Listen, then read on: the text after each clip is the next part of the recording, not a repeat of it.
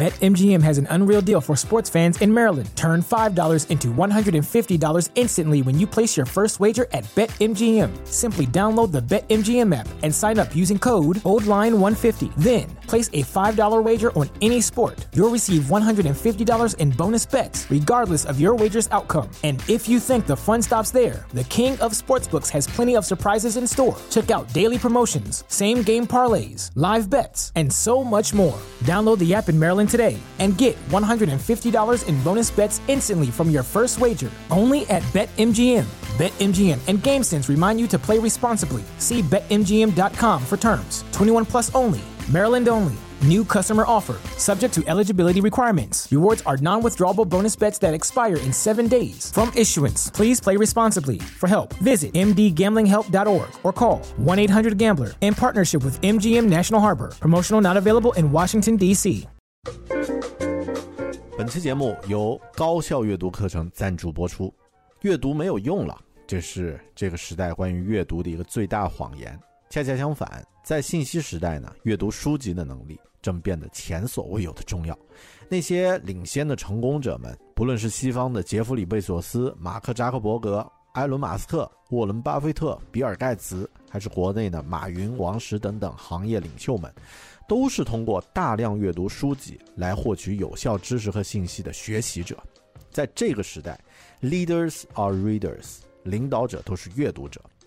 大狗熊我呢，在六年前隐约意识到了这个关于阅读的真相，并且投入了大量的时间和精力来锻炼自己的阅读能力和技巧，也陆续在节目里分享了很多具体的读书感受。但我发现呀，更值得分享的呢，是我这套独创的高效阅读方法。所以呢，我将自己的阅读经验和方法呢，历时几个月整理为这门高效阅读的精华专题课程。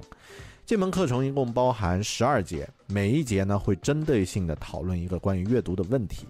学习完之后呢，你可以做到一年阅读一百本优质的非虚构类书籍，并且培养起适合自己的阅读习惯与输出应用的技巧，成为学习上的超人。一年一百本书，这个听起来好像很恐怖，但只要按照课程里所教授的方法，一步一步去做，是完全可以做到的。大狗熊，我在六月到八月这三个月里呢，同时在制作课程，也在上班工作，然后还要带小孩儿，然后还要做播客的节目等等，每天只有很有限的阅读的时间。但即便这样，三个月的时间呢，也阅读了三十多本书。所以这套方法有难度，也有挑战。你想轻松成速成的话，就请走开。但一旦掌握的话，它将随着时间的增加而变得越来越熟练。越早学会高效阅读呢，你就越早能从阅读中收益。马上登录高效阅读的官网 readwithbear 点 com，read r e a d with w i t h bear b e a r 点 com。或者呢，关注微信公众号“狗熊有话说”，可以查看详情。每章课程的第一节呢，都可以免费的观看。狗熊有话说的听友都有五元的优惠券赠送，在“狗熊有话说”这个公众号啊，这个公众号里面呢，回复“高效阅读”就可以领取优惠券。高效阅读，想学习、想提升、想成长的你，值得来加入。Hello，你好，欢迎收看分享好书的知识型脱口秀《狗熊有话说》（Bear Talk），我是大狗熊。我们这个时代的人好像会发现自己生活在一个特别容易激动、特别容易吵架、特别容易和别人发生争执和呃这个交流冲突的一个一个时代。那么，由于现在的通讯和交流方式都特别的容易。而现在的信息又特别的多，特别的繁杂，啊，观点和理论和理念呢，又把很多我们的现在的这个人呢分成不同的阵营，所以交流变得越来越重要，也越来越容易产生各种各样的交流的问题。那么，大部分现在的一些冲突啊，其实往往都是由于交流不畅而产生的。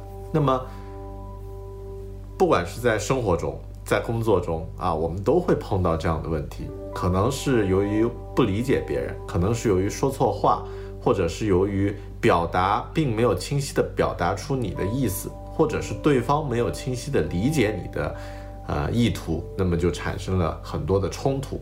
那么这个不只是个人，在一些团体，甚至是一些民族，甚至是一些国家的这个争端中呢，都会产生。那么怎么办？当然 就是要提高交流和沟通的能力。那说起来很简单啊，具体怎么去办呢？那么美国有一个啊，可以说是叫做劝架大师这样的一个人啊，他的名字呢叫做 Marshall Rosenberg 啊，这个马歇尔·卢森堡啊是博士啊，PhD。那么啊，他就是一个这样的人。那么呃，他。解决了很多个人的冲突啊，那些那不说了，那个不不叫大师，只是叫和事佬劝架的人而已，啊，他解决了一些城市之间的一些帮派的冲突啊，比如像那个芝加哥、底特律那种黑帮的冲突，他都可以去把他们的冲突化解，然后甚至呢解决了一些国家地区之间的一些冲突，那么比如说像那个。呃，中东呃萨拉热窝地区的一些一些这个民族之间的冲突，他也去解决了，甚至还因此获得了一些这个呃关于和平的奖项。那么他将自己的这套沟通的方法，面对不同的人、不同的民族，那么提炼出一套自己的沟通方式，叫做非暴力沟通。我们今天的狗熊有话说呢，就快速和大家分享一下，啊，Marshall。Rosenberg 博士他的这本书《非暴力沟通》（Non-violent Non 啊 Violent Communication）。那么非暴力沟通呀，其实呃是建立在这样的一个基础上，这样的一个前提，就是我们人啊用来进行交流的这个语言是一种非常非常有限的一种工具。呃，可以这么说啊，呃，静态的语语言。实际上和这个动态的世界呢是不匹配的，于是这就会产生问题。其实大家自己生活中都经常有这种感觉，就是我说的话，对方听到的是另外一个意图。但很多话我在说的时候，我可能并不想表达这样的意思，但是听起来好像就有点不太对劲儿。那么这就是因为语言本身有一定的局限性。大家如果看电影。那个科幻电影《降临》，对吧？那个里面就已经展现出来，因为我们的语言导致我们的思维模式也会产生变化，甚至是这个能力都会产生变化。所以在交流和沟通的时候呢，很多时候我们不觉得是有暴力，那么其实是有的。那么这个非暴力沟通的意图呢，就是简单来说，让你的沟通去除掉那些隐性和显性的暴力的成分，让对方更容易接受。你的观点，或者是完成你的请求，沟通的目的呢是让对方达成共识，或者是让对方，呃，接受你的请求，帮你去做一件什么事情，或者呢，呃，就是你能够呃表达出你的意图，让对方所知。其实这就是沟通。那么建立在这样的一个基础上的沟通呢，需要有一定的技巧。好，我们多的不。不不做过多的引申啊，我们说一点干货，就是这本书里面提到的，如何去用比较好的沟通方式，让对方能够接受你的意图，并且呃能够去实现你的请求呢？这个马歇尔他提出了四个步骤，在沟通的时候，第一呢观察，第二呢感受，第三呢需要，第四呢请求，这就是非暴力沟通的四个模式。那么，第一个首先是观察，他提出的这个观察就是指啊，当一些事情发生的时候，你留意去观察发生的事情，这个时候不要做判断，不要做评估，而且当你在表达这个事件的时候，在描述这个事件的时候，也不要掺杂进去你的判断和评估进去。比如说，你的孩子啊，说今天，嗯，这个小明没有做作业，啊，那么。如果你说这件事儿，就今天小明没有做作业，这个是客观的一个事实啊，一个一个基于事实的一个表达。但如果你说今天小明这个孩子啊，又是这样，他又没有做作业，那么听起来其实就已经掺杂了你的主观的一个判断和评估在里面了啊，他就是一个坏孩子，他就是一个不懂事儿啊，又像以前一样又怎么样？或者你说的可能还更具体一点啊，你看小明这个这个坏孩子今天又不做作业，那这就是带了一定的这个判断。如果你带上判断去表达的话呢，那么从一开始对方就会有一个。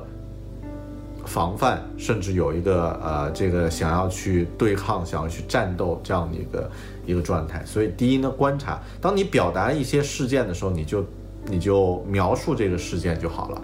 那么，第二呢，是表达感受，也就是基于刚刚说的这个观察的这个事实，你的感受是怎么样的，对方可能的感受，那么也去听他会有什么样感感受。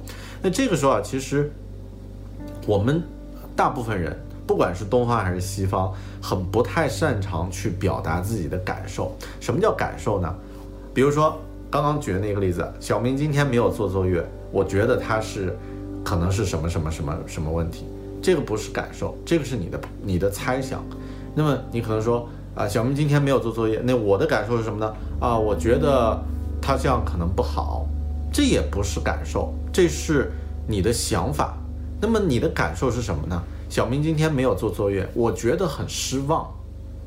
如果你是他的父亲啊，你这样说，或者我觉得很焦虑，我觉得很怎么样，很怎么样。那么，呃，这这是，呃，也是，呃，用如果你用我觉得啊，这个听起来似乎是表达感受了，但其实也还是想法，而是你感到怎么样啊？像刚刚那句话说，我感到有点失望，我感到。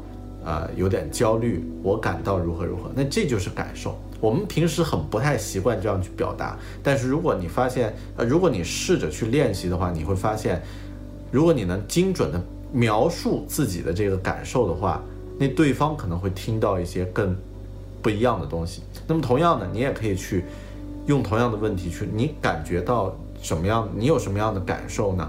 如果对方能够表达出他的感受的时候，其实你们的交流就进进入到一种非常正向的一个状态。那么第三步啊，叫做需要。需要是什么呢？就是啊，同样的，就是你自己对于呃对方的某种需求，或者是你自己内心的一个需求啊。那么小明今天没有做作业，我感到很焦虑。因为，呃，我觉得这个呃，做作业呢是一个必须要去，或者是一个他这个是是对他来说比较好的一件事情，啊，那么我我需要他，我或者说我，哎呀，你看这个 这个 非暴力沟通之所以难，就难在哪怕我们用平时日常的这个语言，我觉得也很难组织啊，就是我呃想。希望能够让他啊完成作业，他能够完成作业，OK。那么这就是第三步是表达需要啊。那么呃第四步就是表达请求。那么这个请求呀是这样的，你的请求越具体呢，对方越容易去完成。比如说像刚刚举的这个例子，小明没有做作业。我感到，我觉得我感到有点这个焦呃焦虑，因为啊他不做作业的话，可能会在之后的这个呃学习过程中会落后。那么我不希望看到这样的事情，呃，你能够，你能不能，小明，你能不能这个啊？我希望你能够按时完成作业。你觉得你可以做到吗？我希望你今天晚上能还是能够把时间抽出来把作业做完。OK，那么这就是一个请求。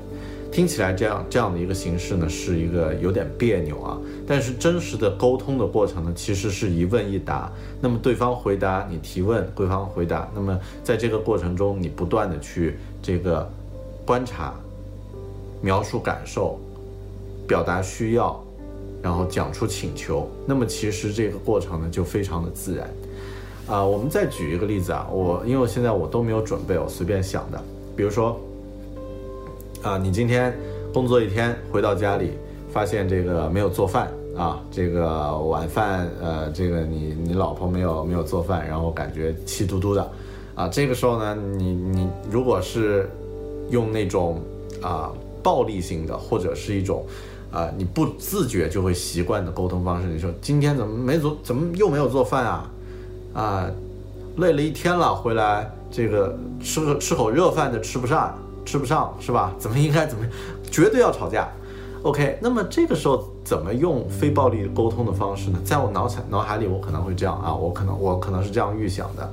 那么回来以后发现，哎，今天啊没有做饭，这个呃，你先描述这个事情啊，今天是呃回来以后什么什么蔬菜什么都没有。那么我觉得呃这个呃，你先表达你的，你也可以询问对方啊，是不是？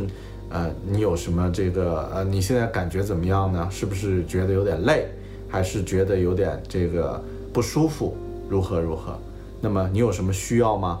啊，是因为这个身体不舒服的原因，所以呃，所以没有做饭，没关系。那么你有什么需要？我可以帮你做什么事情吗？啊，那么这样的这个沟通其实听起来就比较的啊顺畅，而且可能在这个过程中，慢慢你会挖掘到啊，原来。不是因为累，而是因为其他的，比如睡眠不足，或者是其他的一些原因。那么，啊，那么你们的沟通可能会进入到其他的一些话题，会更深入。那么，如果你要表达自己的感受啊，比如说你会觉得，啊，我觉得，啊，这个回来以后，现在感觉肚子挺饿的。然后呢，因为这个肚子的生生理的这个饥饿感呢，可能，啊，这个。心心情啊，状态就会有点差。如果有什么，你可以，你可以提出来啊。这个说的不好的，那么你能，嗯，咱们能不能一起出去吃饭，或者能不能请你给我这个烤个面包，或者如何如何？那么这样的话就是一个很连贯的。那么当你的需求很具体，你的请求也很具体的时候，那么在之前你表达了自己的观察和感受的时候呢，其实这种沟通就比较容易继续进行下去。那么，平时如果我们经常批评对方啊，或者说一听到批评，批评之后就是你自己的主张，那么往往这个反应，对方的反反应呢就是申辩和反击啊。那么在工作里面也是一样的。但是如果你提出具体的需要，那么也许有可能能够获得一些比较积极的回应啊。越具体呢越好。那么呃，还有一些在书里提到啊，像很多。妨碍沟通的行为是我们平时尽量要去避免的。这一点呢，其实他说到了一些，呃，一些点呢，我我自己也感觉到啊很意外，因为跟我以往的这个认知不一样。比如说，他提到了在这个沟通的时候呢，建议是不好的，啊，提建议这种方式是不利于沟通的，啊，比较是不利于沟通的。你看人家小明都做作业了，你都不做。这是不利于沟通的。提建议，这个你应该怎么怎么样，也是不好的。然后说教啊，这个就不用说了。安慰，安慰这件事儿也不是一件很利于沟通的一件事情。那么沟通这个基本的目的是什么样的？所以这一点，我觉得我们要这个也是需要去不断的去呃破除一些以往的这个思维定式啊。然后回忆啊，在沟通的时候，你去回忆以往的过去什么的啊，否定。甚至同情，啊，纠正、辩解，这些都是妨碍沟通的行为。那么，呃，这些点呢，其实也给我带来了一些启发。那么，沟通的目的，也许我们每一次在沟通之前都应该考虑清楚，你沟通的目的是要达到什么样的一个，呃，一个一个，啊，一个结果，而不是只是一种下意识的、无意识的那种。情绪的宣宣宣泄，或者是什么样的这样这样的一种状态，也许能够有意识的想一想自己的这个行为的话，就会获得更好的沟通的效果。这就是《非暴力沟通》这本书啊，啊，因为我是用这个狗熊阅读高效阅读的速读法啊来进行的，大概一个多小时读完，所以对它的这个关键性的吸收呢，啊，也也基本我觉得获取到了我需要的东西。最后呢，分享这本书里面的一个 tips，一个很好的一个技巧，就是用非暴力沟通的方式来表达感激。那么，如果你能很有效的去表达你的感激之情的话，那么往往，啊，这个你的沟通的效果会事半功倍。那么，感激不是简单的那种啊，你好，谢谢啊，你今天这事儿做得很漂亮啊，赞，谢谢。那么其实，呃。真正表达感激的时候，你可以先说，第一，用刚刚说的那种方式，你先描述对方做了什么事情啊，比如说，对方今天给你做了一顿饭，说啊，今天你做了一顿饭给我们全家吃啊，我们我们俩一起吃饭啊，这个菜做的非常好吃。然后第二呢，这是第一，描述具体的做了什么事情。第二呢，你的哪些需要被满足了？啊，比如说今天这顿饭呢非常好吃，我吃的很开心啊。我之前一直想吃顿这个在家里吃顿好饭啊，那被被你做的这顿饭很好的喂饱了，很满足啊。第三呢，第三是什么呢？你的心情是怎么样的？你现在的心情的感受是什么样的？那么啊，我感到很开心啊。那这个你能为我做这样的一顿饭，然后呃，这个我真正 get 到了你的这种心意，如何如何？那么这就是一个很好的表达感激的方式啊！先叙述对方做了什么，第二呢，这个表达你的哪些需要被满足了，第三呢，啊，你这个时候的心情是怎么样的？最后致谢。我觉得这个很简单的一个事儿，其实，呃，当你用这种方式去表达感激的时候，哪怕对对方只是服务员为你泡了一杯咖啡啊，那么当他来询问说你觉得咖啡怎么样的时候，你用这几句话去回答。换来的感觉是完全不一样。如果每个人我们都能用一种比较，嗯，怎么说呢？呃，经过大脑的方式啊，或者说去共情、去感受对方的这个心理感受、需要的方式去进行沟通的话，也许很多争吵、争端和一些啊，甚至流血冲突都会不再出现。那么。